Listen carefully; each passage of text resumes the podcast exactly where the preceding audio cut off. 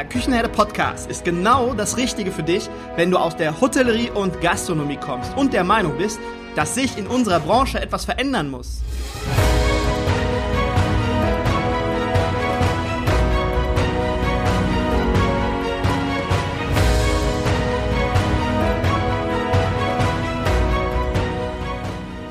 Wenn du Fach- und Arbeitskräfte suchst, dich für die zukünftige Entwicklung in unserer Branche interessierst und wenn du zum Thema Digitalisierung ein Wörtchen mitreden möchtest, dann solltest du in den Küchenherde Podcast reinhören. Du erhältst in diesem Podcast echte Erfolgsanleitungen für das moderne Führen und Binden deiner Mitarbeiter. Mein Name ist Markus Wessel und ich bin Gründer der Küchenherde. Viel Freude beim Zuhören, Lernen und Umsetzen. Hallo und herzlich willkommen zu dieser Sondersendung im Küchenherde Podcast. Danke, dass du wieder eingeschaltet hast und mir deine Zeit schenkst. Der Anlass der Sondersendung, völlig klar die Krise oder aber auch die Chance. Über die Probleme brauchen wir in dieser Folge nicht sprechen. Die Probleme sind bekannt und werden in allen Medien ausführlich besprochen. Wir befassen uns jetzt mit Lösungen und Möglichkeiten, um unsere Existenz zu sichern. Wir beschäftigen uns mit einer positiven Denkweise. Und warum? Weil wenn wir uns nur an unsere Ängste, Sorgen und Nöte klammern oder nur an Ängste, Sorgen und Nöte denken in dieser Situation, dann schnüren wir uns zu. Wir nehmen uns selbst die Luft zum Atmen. Wir lassen einfach keinen Platz mehr für konstruktive Gedanken. Und das machen wir jetzt heute anders. Wir sprechen über Chancen. Und ich habe in dieser Sonderfolge heute den Hauptgeschäftsführer des DEHOGA Hessens, Julius Wagner, zu Gast.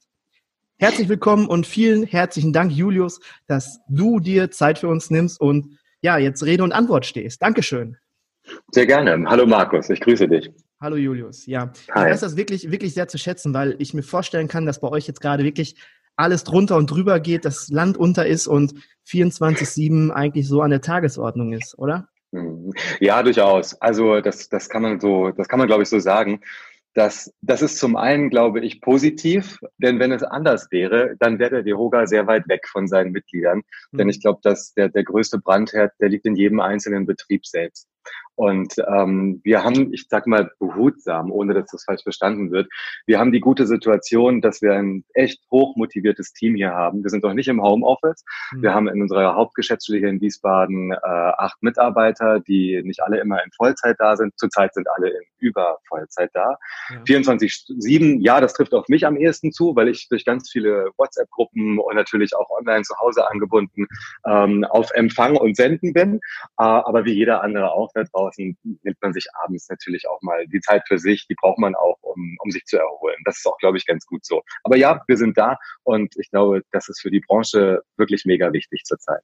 Wie sieht so derzeit dein, dein typischer Tag aus? Wann stehst du auf? Wann gehst du in es, Ja, entschuldige. Es, es gibt so keinen typischen Tag. Äh, jeder Tag ist anders. Das ist allerdings immer so. Äh, nur, dass du normalerweise im, im klassischen Tagesablauf hast du natürlich dann deine festen Termine, die man einhält und dazwischen kommen tausend Sachen kreuz und quer. Hm. Diesmal äh, oder jetzt in dieser Zeit ist alles kreuz und quer und äh, wir, wir segeln da praktisch durch den Sturm äh, durch. Das ist jeden Tag anders. Ich stehe auf zwischen sechs und sieben, je nachdem, wie ich es morgen packe, was alles anliegt. Manche Sachen sind auch fest definiert hier morgens schon, äh, die früh losgehen. Mhm. Und ähm, das ist immer auch so ein bisschen eine Frage, wie, wie lange hält man durch? Es gibt Tage, da bist du um acht zu Hause, es gab welche, da bist du um zehn zu Hause. Und es gibt manchmal, wie gestern, einfach auch so ein, so ein, so ein Tag mitten in der Woche, wo ich einfach gemerkt habe, ich kann nicht mehr. Und dann war es auch um 17 Uhr gut. Dann haben wir noch gesehen, dass die letzten Newsletter-Meldungen rausgehen. Und dann ist es auch okay. Ja, so in etwa. Was ich ja hm. sehr bemerkenswert finde, ist, du bist in unterschiedlichen WhatsApp-Gruppen auch unterwegs, wo ganz, ganz viele Leute aus der Gastronomie unterwegs sind und du hm. gehst in diesen unterschiedlichen, ganz nebenbei, neben allem, was sonst noch so passiert bei dir, äh, gehst du auf die individuellen ja, Schicksale oder auf die individuellen Bedürfnisse oder Fragen gehst du auch noch ein. Das finde ich sehr, sehr bemerkenswert, muss ich sagen. Du bist ganz so, nah dran. Ich hoffe das, soweit das geht. Ich glaube, ähm, man hat, ich glaube, der Deroga hat ja auch was ich so erlebe, auch in den Jahren, in denen ich für den Verband arbeite, der Yoga hat immer mit einem gewissen Ruf zu kämpfen. Und ich glaube, der, der schwierigste und der mich auch immer, ich sag mal, im Guten motivierendste ist vielleicht eine gewisse mangelnde Nähe. Die, die nahe im Verband sind, auch die gewählten Vorstände, das sind ja auch das ganz normale Unternehmer, die sehen das anders, aber es gibt so eine Verbandsblase. Und das, das, das, das einzig, oder es gibt ein paar, es gibt ein paar, glaube ich, gute Sachen. Du hast eingeleitet mit äh, dem Thema Chancen erkennen und auch ähm, auch gute Dinge in der Krise herauszustellen. Mhm. Das wirklich mit Gute ist, diese Verbandsblase ist geplatzt. Zumindest nehme ich das so wahr. Und ich bin, bin sehr froh, ähm, da mit dabei sein zu können. Das ist mir eigentlich immer ein Anliegen. So richtig abholen, ich bin da total glücklich drüber, dass wir solche WhatsApp-Gruppen haben. Das sind mehrere. Äh, und dass wir eine gute Online-Kommunikation momentan auf die Beine stellen können. Ähm, ja, ich, ich hoffe, dass das da draußen auch wirklich so ankommt. Hm. Ja, ich, ich nehme das definitiv so wahr und ich denke, die, äh, die restlichen Leute in den Gruppen definitiv genauso. Und ich glaube aber, du sagst gerade die Blase, ich glaube, die Blase wird auch gerade, entweder ist sie geplatzt oder die wird gerade größer und die ganzen Leute werden mit, mit reingenommen, habe ich so das Gefühl. Gut, gut, das ist wichtig. Ja, das finde ich ganz wichtig. Der Yoga ist ja kein, auch manchmal wirkt das so. Ich meine, Verband wie, wie Geschäft, wie Betrieb auch, lebt immer von Menschen, von Persönlichkeiten. Ähm, und da ist die, die Yoga-Welt genauso bunt wie das Gastgewerbe selber. Und du hast Ups, du hast Downs, du hast Leute, deren Gesicht dir nicht gefällt. Aber ich finde, es muss so ein Grundrauschen geben, ähm, dass das basisdemokratisch ist und wo es klar ist, das ist unser Verband. Und trotzdem bin ich persönlich ganz, ganz weit weg äh, von Missioniererei oder ähnlichem. Ja. Hm. Okay, wir versuchen in dieser Folge versuchen wir die richtigen Informationen und die richtigen Antworten zu geben. Und du bist ja ganz kurz zu dir. Du bist ja ursprünglich gelernter Rechtsanwalt. Ist das richtig? Ja, das ist richtig, genau. Also ganz ursprünglich. Ja. Erzähl mal so ein bisschen, genau. Wie bist du da hingekommen? Wie hast du es äh, ja. geschafft oder diese Passion für diese Branche entwickelt? Die war da, bevor ich alles andere gemacht habe. Ich hab, ähm, ich bin ganz normal in Herborn aufgewachsen, das ist am Fuße des Westerwaldes im Mittelhessischen. Ähm, und ich habe angefangen schon zu Schulzeiten, als ich das durfte mit 16, in einem Kaffeehaus bei uns zu arbeiten, ein ziemlich großes Kaffeehaus am Marktplatz in Herborn und habe von dort aus angefangen, sehr, sehr viel weit über Gebühr neben Schule, dann neben Zivildienst und später dann im Studium in Passau immer in der Branche zu jobben, würde man sagen. Aber der Job wurde eigentlich mehr und mehr zur Hauptleidenschaft, sodass mein Studium vor allem in Passau sehr gelitten hat. Ich war abends äh, in der Bar beschäftigt, habe die Nachtschichten gemacht, am nächsten Tag normal studiert, dann viel Catering, äh, Hotelrezeption. Das habe ich immer geliebt. Ähm, ich muss aber auch gestehen, mir war immer klar, dass das, es sei denn, dass man Chef wird und wirklich äh, alles die Dinge bestimmen und gestalten kann, äh, war mir klar, dass das kein Job for life für mich sein würde. Und ich hatte auch relativ zielstrebig mein Jurastudium in die Hand genommen, das auch zu Ende geführt.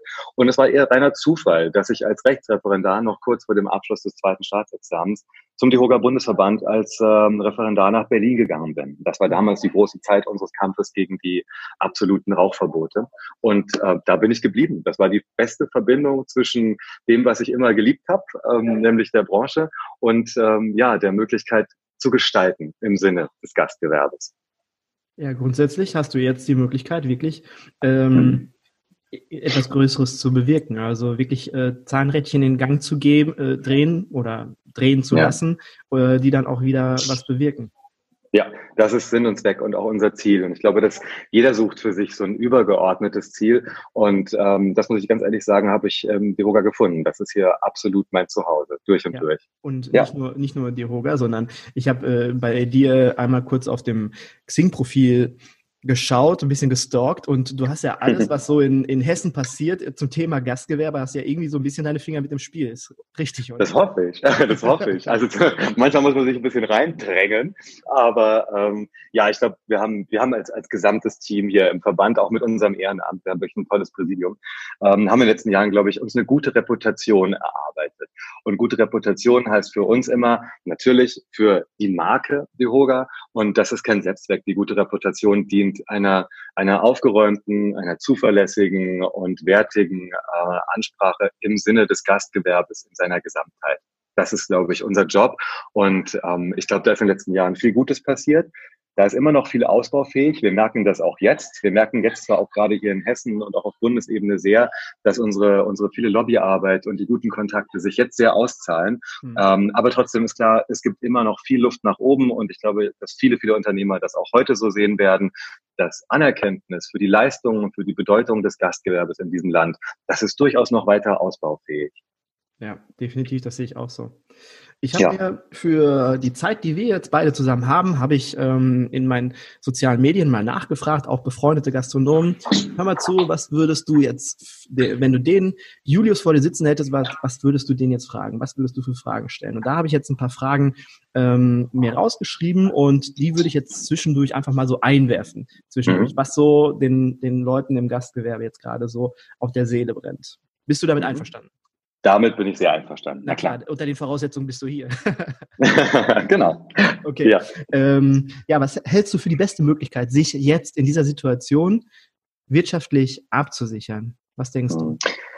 Also ähm, ich glaube, das, das ist jetzt für jeden eine Frage, die er nur individuell mit Blick auf seine betriebliche Situation beantworten kann. Und es gibt ähm, seit einigen Wochen und gibt seit einigen Tagen etwas verstärkter ein, ein Bündel, ein, ein Blumenstrauß an Maßnahmen, ähm, an die man unbedingt denken sollte. Ich glaube, für die Mehrheit der Betriebe ist das Thema Liquidität äh, das oberste Gebot der Stunde, weil wir ja wirklich eine totale Vollbremsung äh, in der Branche hingelegt haben, wie in vielen anderen Branchen jetzt auch. Das Gastgewerbe stand und steht daher auch mit einer etwas erhöhten Belastung von Anfang an in der ersten Schusslinie. Mhm. Und ähm, ist klar, ne, die Betriebe äh, sind schon vor dem Shutdown, der per Verordnung in den verschiedenen Bundesländern ähm, gekommen ist, sind vorher ja schon leer gewesen als die zentralen Begegnungsstätten von Menschen. Das traf und trifft natürlich die Gastronomie ins Mark und die Hotellerie gleichermaßen, die jetzt hier in Hessen und ich glaube in anderen Landesteilen äh, der Republik ist das auch so, allenfalls noch geschäftlich bedingte Übernachtung, die paar wenigen ähm, bewirten darf. Ich glaube, da ist ganz viel passiert. Als allererstes wurde das Thema Kurzarbeit bei uns in der Branche in weiten, weiten Teilen umgesetzt, wird es auch immer noch was wir typischerweise eher aus äh, den Zeiten der Finanzkrise aus den großen Automobilindustrien kannten und weniger in, in einem Kleinbetrieb mit äh, drei oder zehn Mitarbeitern. Dort haben wir das jetzt überall und ich glaube, das war ganz wesentlich und wird auch wesentlich bleiben, um Arbeitsplätze zu sichern und die Kündigungen zu verhindern. Denn das ist ja die Alternative mit all den Schwierigkeiten, die sich das, die das nach sich zieht und natürlich auch mit dem herben Schlag für die Massen an Mitarbeiterinnen und Mitarbeitern in, unserem, in unserer Branche. Also ich glaube, Kurzarbeit ist ganz wesentlich.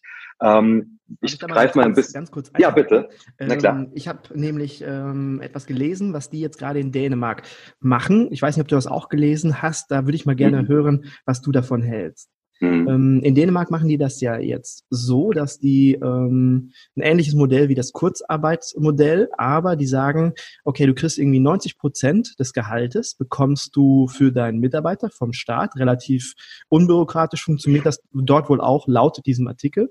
Äh, mhm. aber dafür darf der Mitarbeiter nicht arbeiten, also der muss dann zu Hause bleiben, darf nichts tun und es muss vorausgesetzt sein, dass der Mitarbeiter bei dir beschäftigt bleibt. Und das machen die mhm. vor dem Hintergrund, dass die sagen, okay, wenn in zwei Monaten alles wieder safe ist und wir wieder loslegen können, dann ist es viel besser, wenn wir mit eingearbeitetem mhm. Personal wieder durchstarten anstatt dass jetzt erstmal die Maschinerie ganz langsam wieder in Gang gesetzt werden muss, weil erstmal die Leute gesucht werden müssen und so weiter, einarbeiten und so weiter. Was hältst du davon? Hm.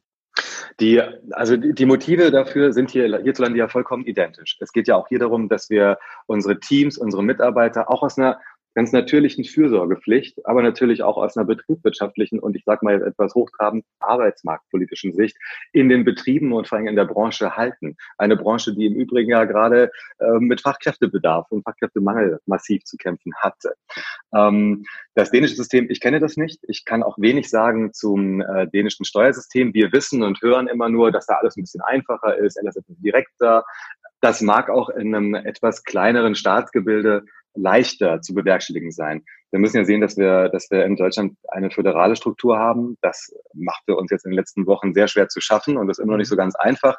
Auf der anderen Seite funktioniert es auch wiederum ganz gut. Ne? Ähm, klar ist, beim Kurzarbeitergeld in Deutschland haben wir 60 Prozent, beziehungsweise mit Kindern 67 Prozent des Gehaltes. Das ist für Mitarbeiter im Gastgewerbe herb, denn die Löhne sind bekanntermaßen nicht allzu hoch. Ähm, das gilt für, für das gesamte Bundesgebiet. Wir haben in Hessen zwar in den letzten Jahren einen sehr, sehr guten Tarifvertrag erarbeitet, aber das ist auch immer das lowest level. Also da ist völlig klar, dass viele, viele Mitarbeiterinnen und Mitarbeiter jetzt wirklich schwere Zeiten vor sich haben, wie die Unternehmer selber auch.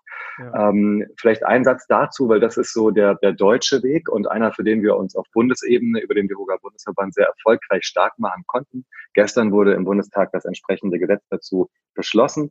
Ähm, es ist jetzt möglich, dass wenn ähm, Mitarbeiter, die in Kurzarbeit stehen, mit diesen 60 Prozent, mit denen sie nach Hause gehen, die können jetzt in sogenannten systemrelevanten Branchen ähm, aushelfen und können Geld dazu verdienen, das nicht abgezogen wird von ihren 60 Prozent des ursprünglichen Gehaltes. Ja. Das macht die Sache attraktiv, weil klar ist auch, äh, systemrelevante Branchen wir haben jetzt Bereiche, ich bin nicht so geschickt, jetzt Frau Klöckner da zu rezitieren, die hat das aus meiner Sicht zu einem absoluten unmöglichen Zeitpunkt auch gesagt.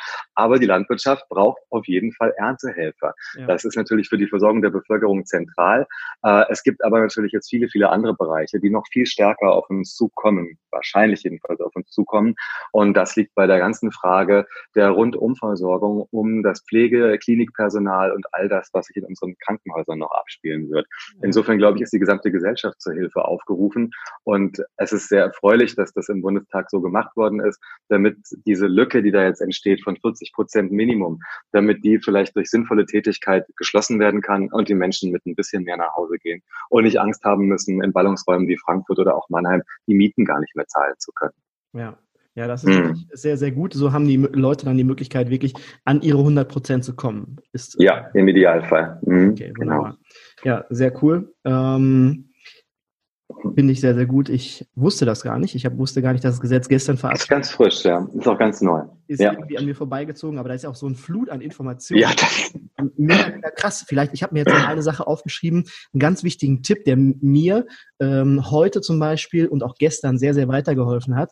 Ähm, mhm. Jetzt im Moment ist ja Corona allgegenwärtig in den sozialen Medien, im Fernsehen, überall. Und ähm, ich habe es mir jetzt angewöhnt, seit gestern, das werde ich auch weiterhin so machen, das tut mir unheimlich gut, dass ich mich lediglich zweimal pro Tag, maximal dreimal pro Tag mit diesem Thema beschäftige oder mir die aktuellen, aktuellsten mhm. irgendwo hole, äh, dass ich nicht durchgehend dieses Thema Corona im Kopf hat, weil ständig ähm, geht es dann ja in die Richtung, dass man sich Sorgen macht, dass man Ängste hat und so kann man das vielleicht auf zweimal pro Tag oder auf dreimal pro Tag ein bisschen reduzieren, anstatt dass man das ständig im Kopf hat. Das macht, denke ich mal, auf Dauer wirklich krank und ist äh, super, super anstrengend.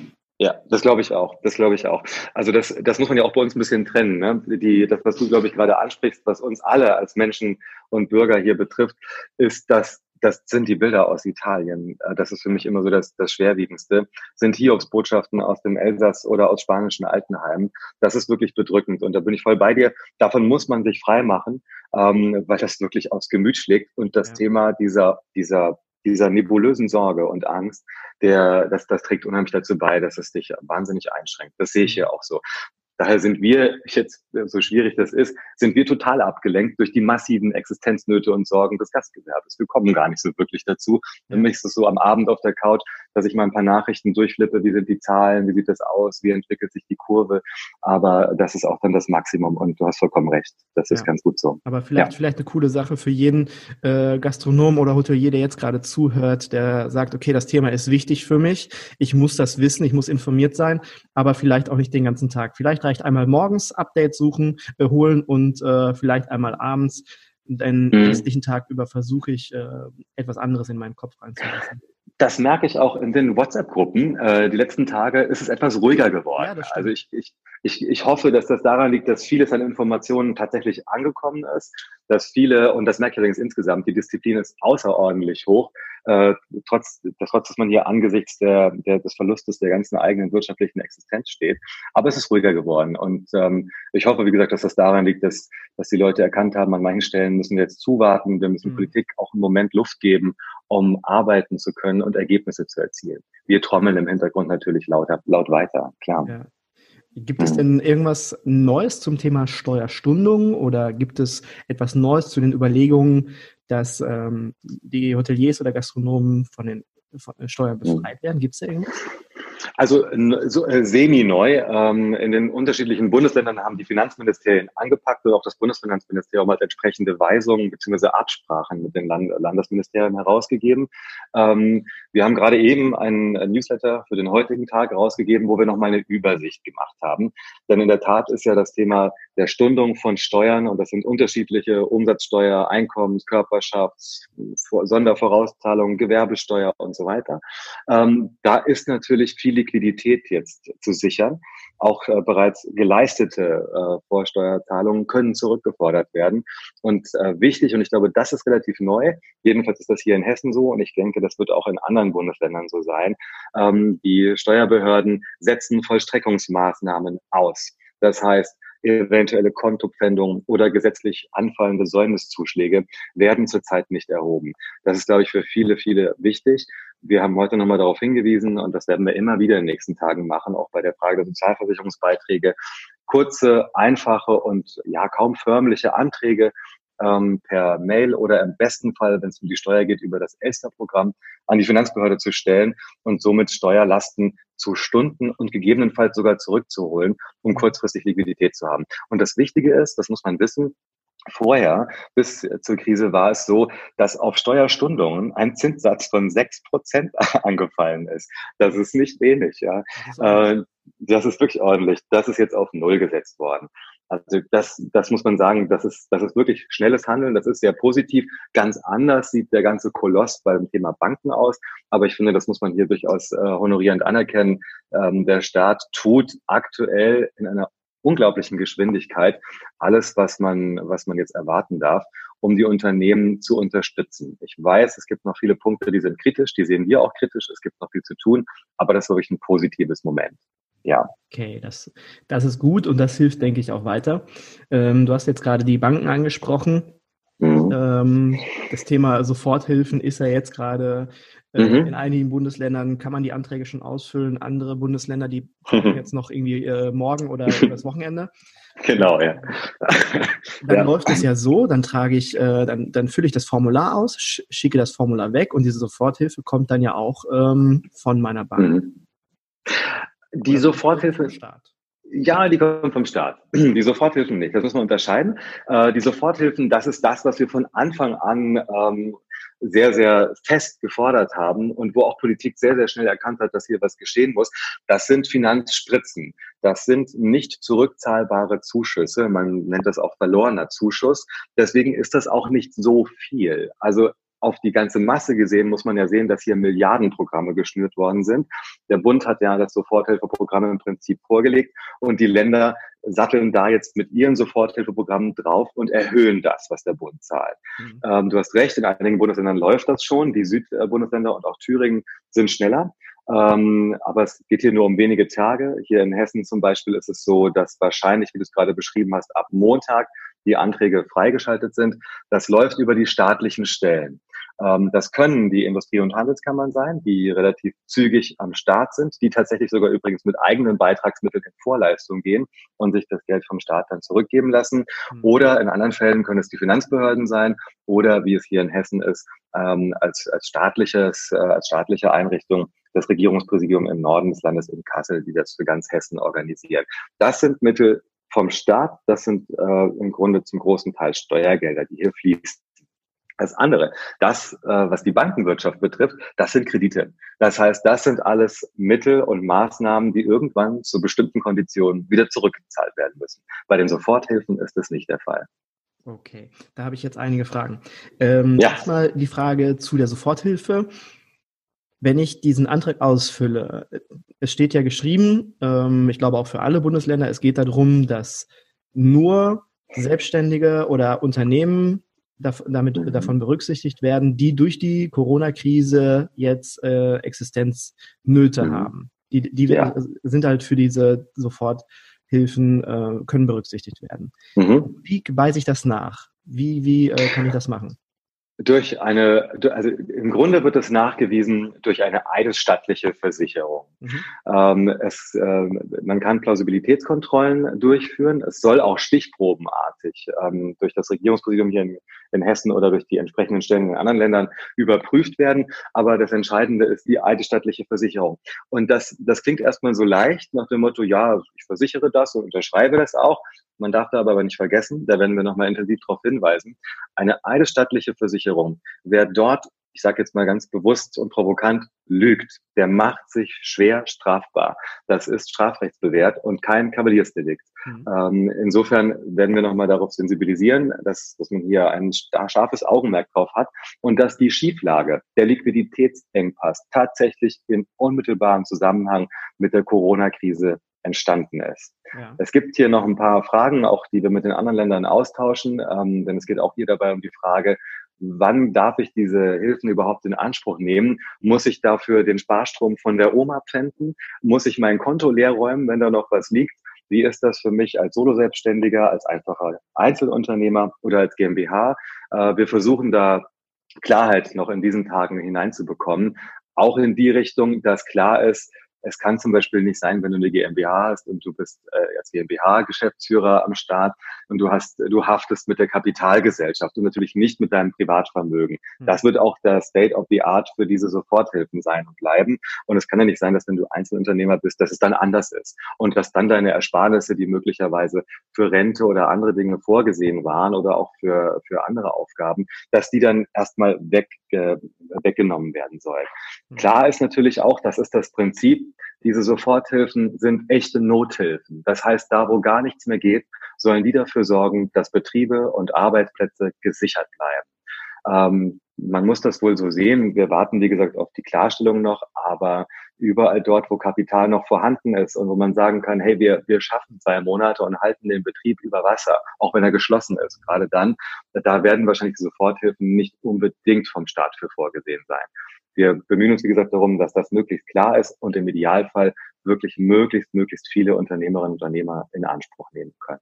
Alles klar. Und wenn ich jetzt den Antrag ausgefüllt habe und es stimmt alles, ähm, ich bin durch mhm. die Corona-Krise in Bedrängnis gekommen, wann kann ich dann mit dem hm. Geld rechnen. Also das ist wahrscheinlich dann auch äh, je, je, nach Land ganz unterschiedlich, aber gibt es da ja. eine ungefähre Zeitangabe, die du machen könntest? Ich, ich also muss jetzt Konjunktiv jetzt, aber keine Ahnung. Wirklich keine könnte. Ahnung.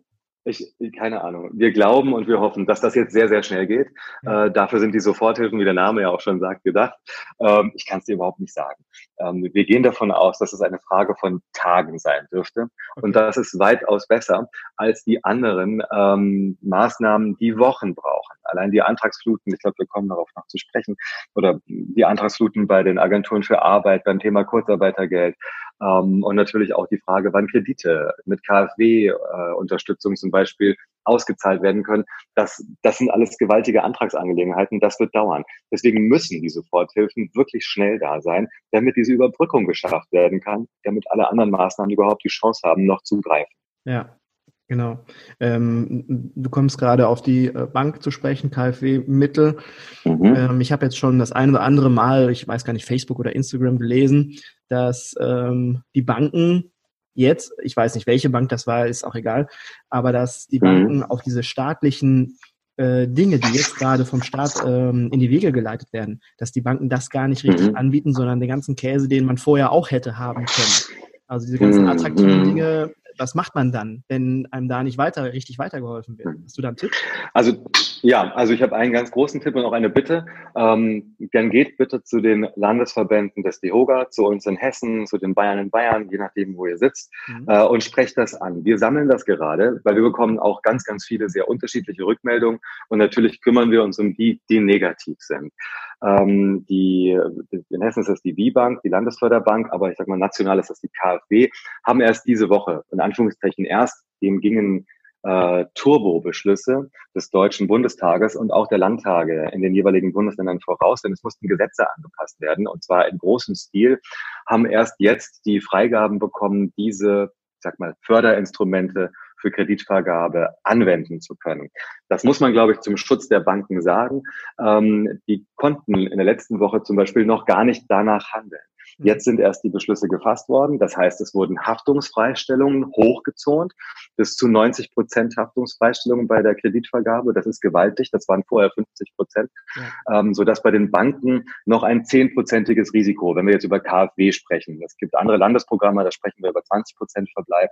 Aber das ist noch ein Risiko bei der Bank für den Ausfall des Darlehens, der Rückzahlung von 10 Prozent bleibt. Das ist nicht mehr viel, was eine Bank tragen muss.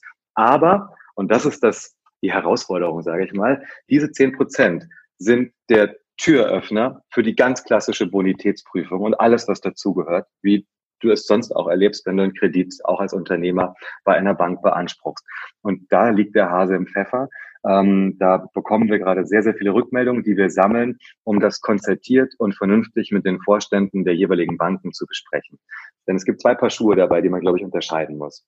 Das eine ist, es gibt bedauerlicherweise, und das spüren wir jetzt, sehr, sehr viele Regulatorien äh, seitens der Europäischen Bankenaufsicht. Und ähm, wir können, die Banken können teilweise gar keine Kredite vergeben. Sie dürfen es nicht zu bestimmten Konditionen, wenn Bonitätsprüfungen oder auch Gewinnprognosen so negativ sind, ähm, damit wollte man und will man ja auch Verbraucher und Unternehmer aus der Finanzkrise lernen, beschützen, dass sie in eine, in eine Darlehensfalle tappen. Und dieser Mechanismus schlägt jetzt gerade negativ auf uns zurück. Deswegen sind die Banken dort gefangen und können an manchen Stellen, wenn wir ihnen noch so viele Vorwürfe machen, unter dem Regiment europäischer Sicherheitsregeln des Bankenwesens gar nicht agieren. Das ist der eine Teil. Der andere Teil, und das erleben wir eben leider auch, das, was du gerade beschreibst, es gibt auch viele, viele Banken und auch Bankberater, bei denen ist das noch nicht in der Breite und auch in der Notwendigkeit so angekommen, dass hier Hands-on-Hilfe gebraucht wird. Es gibt Gott sei Dank, ähm, erst recht jetzt über die KfW-Mittel, gibt es Spielräume und die müssen voll ausgeschöpft werden. Und ich habe das äh, immer wieder gesagt, wir brauchen Banken, die im Rahmen ihrer Möglichkeiten mit Überzeugung und mit Leidenschaft hinter ihren Unternehmerinnen und Unternehmern stehen. Und da wollen wir gucken, dass wir in den nächsten Tagen viele Rückmeldungen von Mitgliedern bündeln und äh, ich sag mal einen Beitrag zu einem erstarkenden ähm, Bewusstsein in den Banken leisten. Okay. Was denkst du denn, sollte vom Staat jetzt noch bezüglich, es ist ja schon eine Menge passiert und es ist eine Menge mhm. im Gange, was denkst du denn, sollte jetzt bezüglich unserer Branche noch passieren? Oder was denkst du, sind die nächsten Schritte? Also ich glaube, wir, wir haben jetzt als erstes Etappenziel die Soforthilfen erreicht. Uns allen ist klar, diese Soforthilfen sind für drei Monate, das ist aber jetzt eher ein Zeitraum, der, in dem die fließen sollen, ausgelegt. Das klingt erstmal relativ lang. Äh, die sind auch in der, in der Hauptausgestaltung dafür gedacht, vor allen Dingen Mieten und Pachten, also laufende Kosten in den Betrieben abzufedern, nachdem das Thema äh, Personalkosten in der Regel durch Kurzarbeit abgefedert ist, damit die Betriebe in ihrem Ruhenszustand existent bleiben und im Idealfall, ähm, wenn wir dann diese Krise überstanden haben sollten, wieder aufleben können. Ähm, diese Mittel werden nicht allzu lange reichen. Das muss auch ganz klar sein, da wir ja auch nicht alle Mitarbeiterinnen und Mitarbeiter in Kurzarbeit haben. Und die Frage ist, wie lange halten wir das überhaupt durch? Das betrifft ja nicht nur das Gastgewerbe. Seit äh, zwei Wochen sind, sind viele, viele andere Teile der Wirtschaft auch auf das Level des Gastgewerbes herabgerutscht mhm. und äh, haben diese massiven Existenznöte.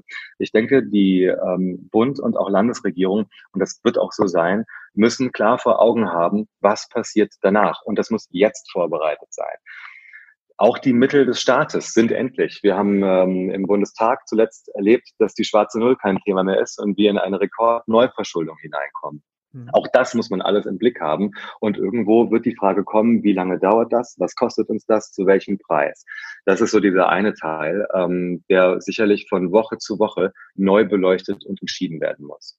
Daneben glauben wir, dass es äh, wichtig ist, dass wir, ähm, dass wir weitere Verbesserungen beim Thema Kurzarbeitergeld bekommen. Ich denke vor allen Dingen dabei an die Vielzahl an Auszubildenden in unserer Branche, die erst nach sechs Wochen äh, in einen Genuss der Kurzarbeiterregelung kommen. Und dann, dann muss man ja auch sehen, dass zu wirklich niedrigen Konditionen.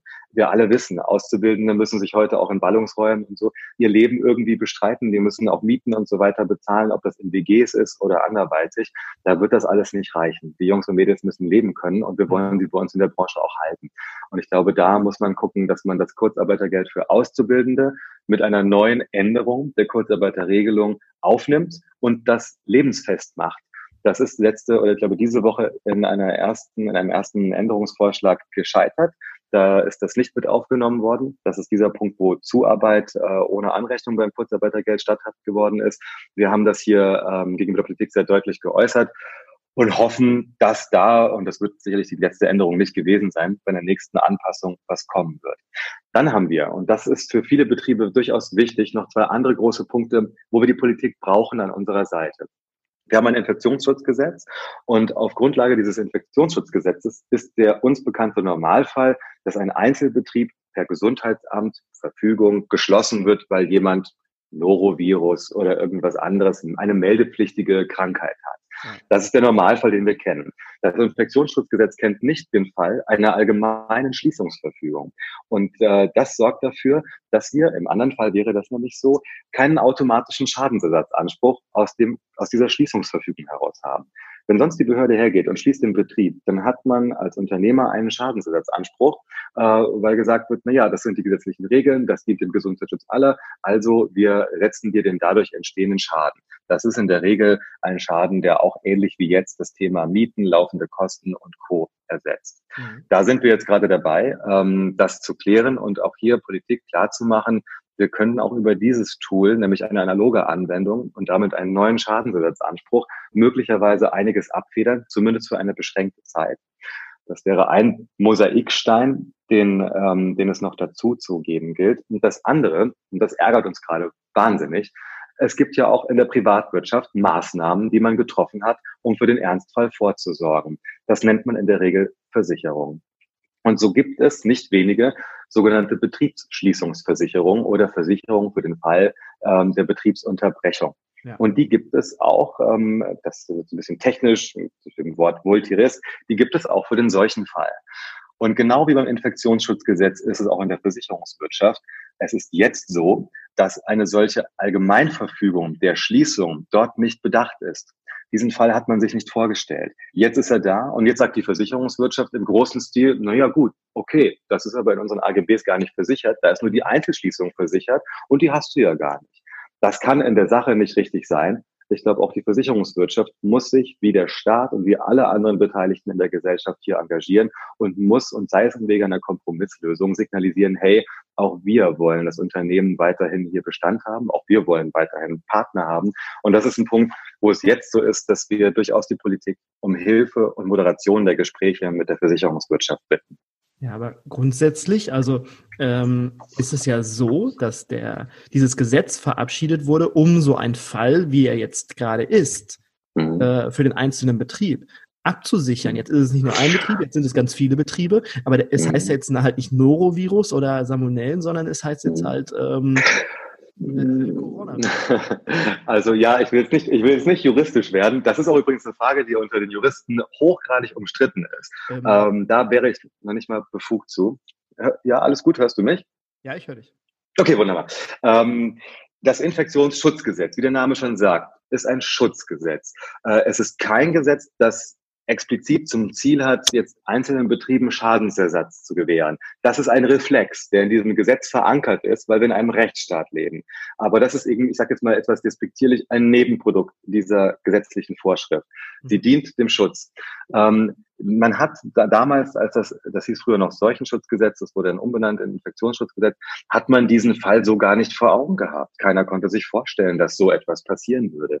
Und deswegen ist rein von der Rechtstechnik her ein Schadensersatzanspruch direkt aus diesem Gesetz nicht gegeben. Wenn man, wenn man das logisch verfolgt und sagt, nach gesundem Menschenverstand, ja, dann würde ich das sofort bejahen, auf jeden Fall. Darüber streiten die Juristen besser als ein Rechtsstreit. Und äh, übrigens ist es so, dass wir ähm, mit äh, dem Schwesterverband Baden-Württemberg im DEHOGA wahrscheinlich um ein Musterverfahren im Hintergrund äh, zu laufen haben, da vorgehen. Aber besser als in der jetzigen Lage, als ein Rechtsstreit. Weil es geht um schnelle Hilfe und es geht um Nachvollziehbarkeit. Besser ist eine Einigung, eine politische Einigung. Und da in der Tat ist die Politik gefordert. Ja, und ähm, was jetzt der Einzelne bei euch da draußen tun kann, ist ganz, ganz wichtig. Äh, Korrigiere mich, wenn ich damit falsch liege, aber mhm. dieses Formular für dieses ähm, äh, Hilf mir mal kurz, dieses ja. Infektionsschutzgesetz, ich weiß nicht, wie das Formular ja. ist, echt nicht, absolut. Ah, es gibt Antragsform. Auf jeden Fall ausfüllen. Also das, das ist nicht verkehrt. Ähm, in der Tat, wir haben, äh, machen gerade in Frankfurt äh, am Main äh, die Erfahrung, dass die Gesundheitsämter fast geflutet worden sind mit solchen Anträgen mhm. äh, und daher die Stadt um ihre um Hilfe angeboten haben und die Stadt jetzt auf uns zukommt und sagt, hm, da müssen wir was machen und geht jetzt an den Land, äh, an, an die Landesregierung ran. das ist sicherlich ein Weg, um einfach deutlich zu machen, wo es brennt. Äh, ansonsten gehen alle Verbände zurzeit mit ihren Landesregierungen äh, dazu ins Gespräch man muss auch ein bisschen aufpassen. Die Gesundheitsbehörden haben, glaube ich, in weitem Stil gerade ganz andere Aufgaben.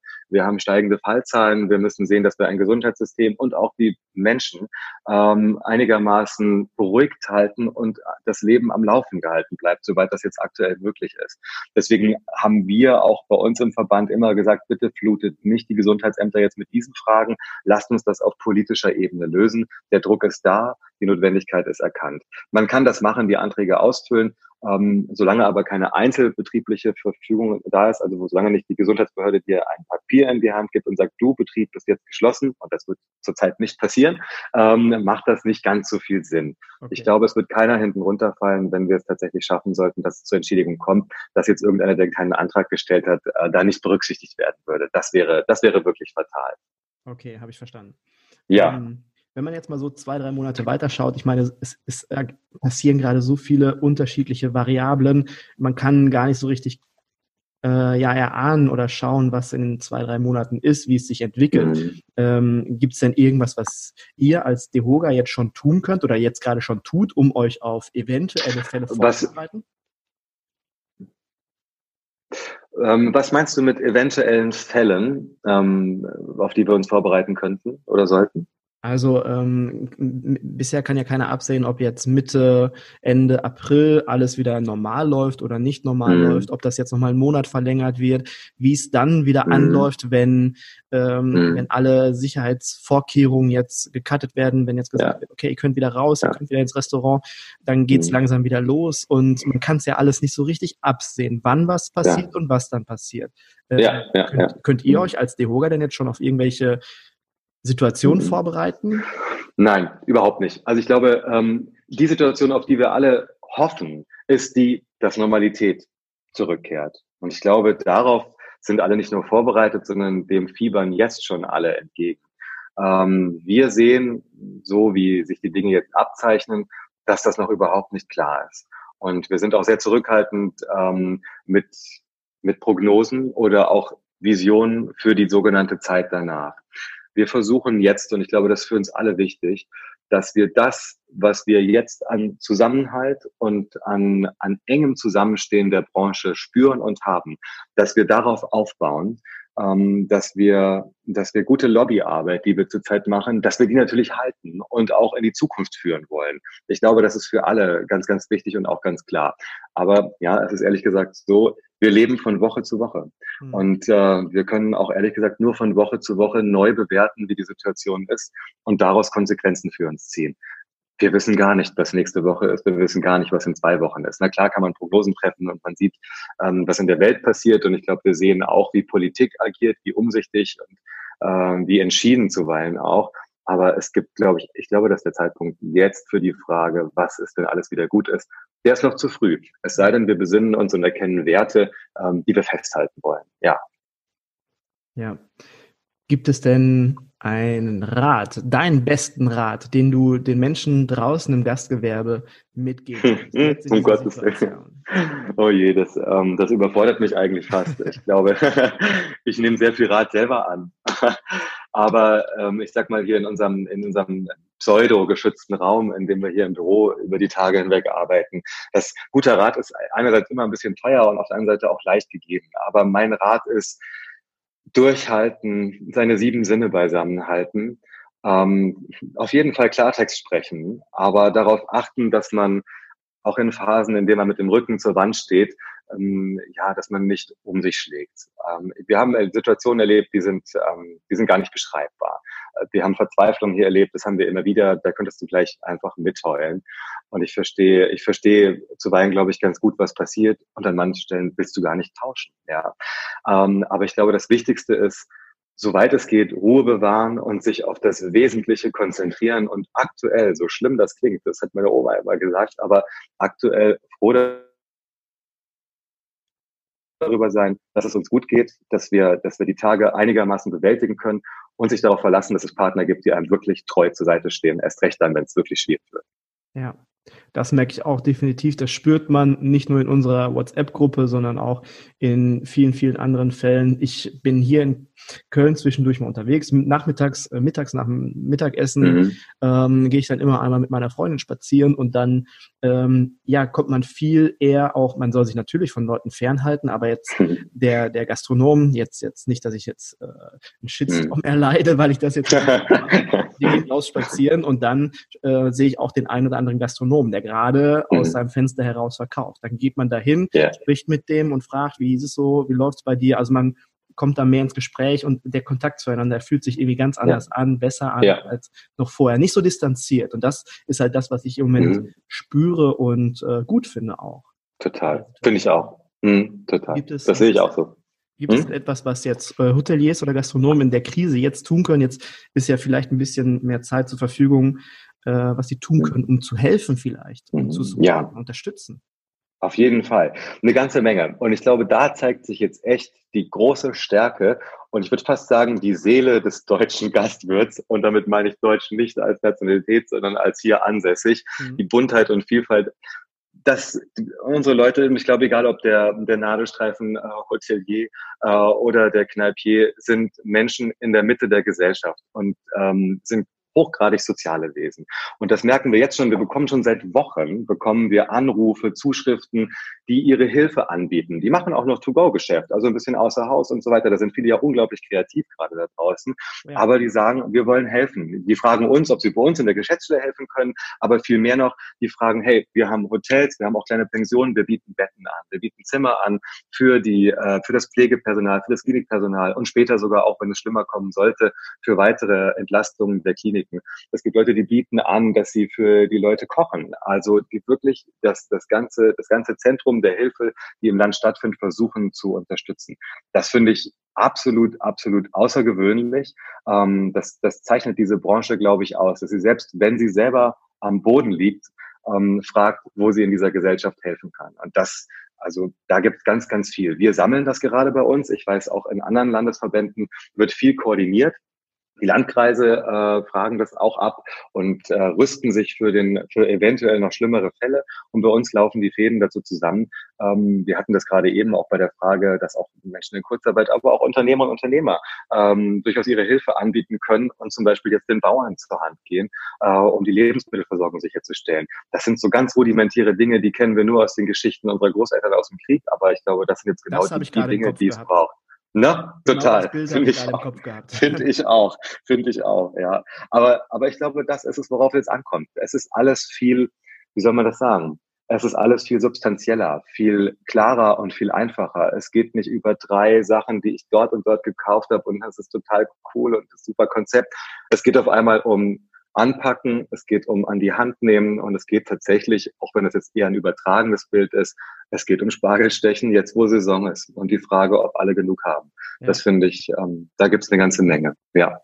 Okay, also das ist aber das, was du jetzt gerade sagst, äh, was du erlebst, was ich erlebe, das ist ja auch mal wieder ein Beweis dafür, ähm, dass wir in der geilsten Branche der Welt arbeiten. Also dass es eigentlich nicht schöner sein kann. Und wenn wir jetzt einfach nur noch schaffen, unsere Rahmenbedingungen vernünftig, also jetzt ganz abgesehen von der Krise, ja. wenn wir es danach schaffen, die Rahmenbedingungen für unsere Mitarbeiter, egal ob Arbeitnehmer oder ja. Arbeitgeber, dass die Rahmenbedingungen passen, dann ähm, ja. könnte es niemandem besser gehen als uns in der, im Gastgewerbe. Und trotzdem, wenn ich das sagen darf, ähm, das muss man, glaube ich, frühzeitig sehen. Ja, das meinte ich auch eben damit, dass wir uns auf gewisse Werte, die, auf die wir uns jetzt durchaus unfreiwillig besinnen müssen, die müssen wir mitnehmen. Denn die Zeit danach, wie auch immer und wann auch immer sie kommt, die wird für uns alle sehr, sehr schwer sein. Es wird nicht mehr so sein wie davor. Ja. Hm glaube ich, oder ich auch, dass es erst ruckelig startet. Also ich bin ja. ohne Optimist, deswegen äh, ruckelt, Absolut. Das, immer, ruckelt Absolut. das immer, wenn ich sowas über die äh, Lippen, äh, wenn ich sowas ausspreche. Ja, ja. Aber ich glaube, dass es mit angezogener Handbremse ganz langsam erst losgehen wird, weil die Menschen, die werden erstmal noch so eine kleine Distanz ähm, in der mhm. Öffentlichkeit zutage ja. legen. Also die werden nicht gleich wieder sich in den Arm nehmen und alle Events besuchen, wenn es das geben wird, sondern die werden erstmal mit ja. einer Handbremse in die Öffentlichkeit gehen. Das wahrscheinlich, wahrscheinlich. Ja, ähm, das kann schon sein. Aber so oder so fiebern wir trotz allem dem entgegen. Und ähm, ja, ich glaube, wenn wir, wenn wir fest zusammenstehen und halten durch, dann, ähm, dann freuen sich alle darauf, wenn die Zeit wieder kommt, wo wir wieder das machen können im Gastgewerbe, was das Gastgewerbe einfach kann, nämlich Menschen, Menschen zusammenführen. Genau, Menschen ja. glücklich machen, schöne Lebensmomente schenken, ja. bescheren und das ist nämlich das, was uns dann auch immer wieder glücklich macht. Und mit diesem äh, positiven Feeling, mit diesem positiven Flow würde ich sagen, ähm, machen wir jetzt auch langsam Schluss, lieber Julius. Was meinst mhm. du? Möchtest, ja, absolut. Ist noch irgendwas, was du, was du gerne ähm, der Gastrowelt da draußen sagen möchtest? Oder? Ich glaube, wir haben eine ganze Menge. Du hast sehr, sehr gut durch die Fragen durchgeführt. Ich glaube, das gibt ein ganz gutes Bild über das ab, was gerade draußen anliegt, was möglich ist, was machbar ist. Ähm, ach, wir sollten einfach gucken, dass wir, dass wir da, dass wir gut durch diese Zeit hindurchkommen mit einem Geben und einem Nehmen. Auch wenn es zurzeit eher so ist, dass, äh, dass viele, viele Einzelunternehmer, Gewerbetreibende, Betriebe ähm, sehr, sehr viel gerade abgeben müssen. Ähm, wir sollten auch sehen auf der anderen Seite, dass, dass viel versucht wird zu geben. Das Wichtige ist, dass man sich jetzt da nicht so gänzlich entmutigen lässt. Mein Eindruck ist aber, die Branche ist da hochgradig diszipliniert. Das äh, für mich herausragend. Und so müssen wir weitermachen und ähm, ja, lasst uns gemeinsam noch ein gutes Stück durchhalten. Ganz genau. Eine Sache möchte ich hier noch ganz kurz anmerken, zwei Sätze oder vielleicht auch vier Sätze. Ähm, ich finde es ganz, ganz wichtig zu wissen für alle Menschen da draußen, die dann zwischendurch auch mal sagen, oh, was machen die denn da? Ich äh, mecker jetzt mal ein bisschen rum oder ich frötzel jetzt ein bisschen rum, das finde ich nicht gut und so weiter. Oder das ist doch ein schlechtes Ergebnis, was da rausgekommen ist. Also es gibt ja Leute, die ähm, sind dann manchmal auf äh, die, die Hoga nicht ganz so gut zu sprechen. Und ich möchte hier an dieser Stelle noch sagen, dass ihr grundsätzlich eigentlich immer einen Spagat leisten müsst. Ja, ihr seid mit dem mit dem äh, Staat, mit dem mit den Ländern seid ihr im Gespräch, müsst Dinge durchsetzen. Auf der anderen Seite habt ihr dann die die Unternehmer, die selbstständigen Gastronomen und Hoteliers, die ähm, also ihr müsst immer ständig einen Spagat leisten und müsstet müsst Dinge aus unterschiedlichen Perspektiven betrachten und deswegen sollte ich würde ich mal sagen, ist es ganz, ganz wichtig, bevor ich anfange zu meckern, zu frötzeln oder zu motzen, sollte ich die ganze Situation erstmal aus unterschiedlichen Perspektiven betrachten, bis ich mir dann auch wirklich eine Meinung erlauben kann. Und dann, wenn ich das kann, wenn ich das nötige Wissen habe, dann darf ich anfangen zu frötzeln. Aber vorher vielleicht erstmal ähm, Ball flach halten. Das finde ich ganz, ganz wichtig. Und die Leute supporten, die da was für uns tun. Ja, ja klar. Wobei man bei uns auch auf den Tisch hauen kann. Wir kommen klar. Okay, klar. ja, natürlich. Ja, lieber Jungs. Ja. Ich möchte mich mhm. nicht nur bei dir für deine Zeit bedanken, sondern auch für, für dein Engagement. Bei euch ist gerade Land unter, haben wir gerade drüber gesprochen und ich kann mir vorstellen, äh, dass äh, du jetzt gleich wieder Vollgas gibst und ähm, du bist auf mhm. WhatsApp, du bist trotzdem auf WhatsApp, Social Media und hier im Podcast unterwegs und im Dialog mit, mit ähm, jedem eigentlich. Und ich habe Hochachtung vor dir und vor deinem Einsatz und dafür möchte ich mich auch im Namen meiner Hörer bei dir bedanken. Ich, ähm, das, mhm. ich denke, ich stehe nicht alleine da, wenn ich sage, dass mehr von, du, von dir in unserer Branche oder unserer Branche echt gut tun würden. Danke, Julius. Ich danke dir. Ich gebe den Dank vollumfänglich an dich und an euch alle zurück. Merci. Okay, dann verabschieden wir uns. Vielen lieben Dank und einen ja. schönen Abend wünsche ich dir und bis bald, hoffentlich, vielleicht im, im schönen ja. auf einen leckeren Apple-Wein, wenn die Krise ja. ist. Was hältst du davon? Super. Die Einladung ist dauerhaft ausgesprochen. Sehr, sehr gerne. Na Wunderbar. Habe ich mich mal wieder selber eingeladen. Perfekt. das ist gar nicht nötig. Gar nicht okay. nötig. Bis gerne. dann, Julius. Ja, bis dann, Markus. Ciao. Ciao. Tschüss. Zum Ende der Folge gibt's noch einen kleinen Corona-Hack. Wenn du ein Seniorenheim in der Nähe hast, geh doch mal hin und frag, wie die Leute im betreuten Wohnen versorgt werden. Die werden nämlich in der Regel nicht über die normale Versorgung aus der Küche mitverpflegt. Also die haben die Möglichkeit, dort Essen zu bestellen, aber sind nicht daran gebunden. Können also frei wählen, ob sie dort das Essen bestellen oder vielleicht woanders. Der Anteil der Esser vom betreuten Wohnen ist meistens relativ gering. Die Menschen beim betreuten Wohnen, die mieten sich meistens dort ein und können unter Umständen die ein oder andere äh, Dienstleistung, Pflegedienstleistung vom dem Seniorenheim nutzen, aber sind halt relativ frei. Geh doch mal zum Seniorenheim und sprich mit der Einrichtungsleitung oder dem Caterer dort vor Ort. Der Caterer in dem Seniorenheim ist normalerweise nicht so krass von dieser Krise betroffen. Die können ja ihre Bewohner weiterhin ganz normal versorgen. Vielleicht lässt er oder die, die Einrichtungsleitung sich ja darauf ein. Unter dem Hashtag Support Your Local, ja, das Seniorenheim oder der Caterer, die können das ja marketingtechnisch auch für sich nutzen. und die können darüber sprechen, können sagen, okay, wir tragen auch unseren Teil dazu bei, wir unterstützen unser lokales Restaurant, indem unser lokales Restaurant die Menschen bei uns im betreuten Wohnen beliefern kann. Ja, eine weitere kleine Idee ist, wenn du Etiketten brauchst. Die meisten von uns in der normalen Gastronomie sind nicht darauf spezialisiert, Etiketten zu produzieren. Vielleicht sprichst du mit dem gleichen Caterer dort vor Ort, die sind nämlich meistens gut ausgestattet, die haben so eine sozusagen Infrastruktur für den Etikettendruck, weil die auch öfters mal Produkte ausliefern, die müssen dann die Produkte oder die, die Gerichte rezeptieren, die haben dann meistens die Nährwerte berechnet, die haben dann meistens auch die im besten Fall wirklich äh, die die Zusatzstoffe und die Allergene deklariert, ja und meistens packen die das dann auch auf die Etiketten. Also die haben Software dafür. Und ja, du könntest das für dich nutzen, wenn du das jetzt haben möchtest für deine Auslieferung, gehst zum Caterer und sagst, hey, hör mal zu, hasse das, kannst du das leisten? Können wir da nicht vielleicht ein bisschen was zusammen machen? Dann brauche ich mir dieses ganze System jetzt nicht neu machen und kann vielleicht mit dir zusammen die Rezepte einpflegen oder ich pflege die Rezepte ein und du druckst mir das später aus, ja? Ja, vielleicht kann er dann die Etiketten für dein Außerhausgeschäft drucken. Okay, das waren jetzt genug Hacks. Mir hat das Interview mit Julius sehr, sehr gut gefallen und auch sehr viel Spaß gemacht. Bei Julius habe ich wirklich, wirklich das Gefühl, dass er aber so richtig an der richtigen Stelle sitzt. Ich habe mal unter einem Post den Kommentar gehabt, dass es jetzt nicht an der Zeit ist, Danksagungen auszusprechen. Ich sehe das wirklich anders. Ein Dankeschön oder auch nur ein freundliches Lächeln, Zuspruch, kostet einfach keinen Cent, sind aber dafür, für den, der es erhält, unbezahlbar. Es motiviert und schenkt dem anderen einen schönen Moment der Wertschätzung. Und deswegen sage ich, jetzt ist genau der richtige Moment, auch mal Danke zu sagen. Ja, vielen Dank, dass du in die Folge reingehört hast, dass du dabei warst, dass du uns deine Zeit geschenkt hast. Und ich würde mich jetzt megamäßig darüber freuen, wenn dir die Folge gefallen hat, dass du der Folge und dem Küchenherde Podcast fünf Sterne bei iTunes gibst. Und ja, jetzt hören wir uns die nächsten Tage wieder mit einer neuen Folge. Ich wünsche dir bis dahin alles Gute, halt die Ohren steif, mach gut, ciao.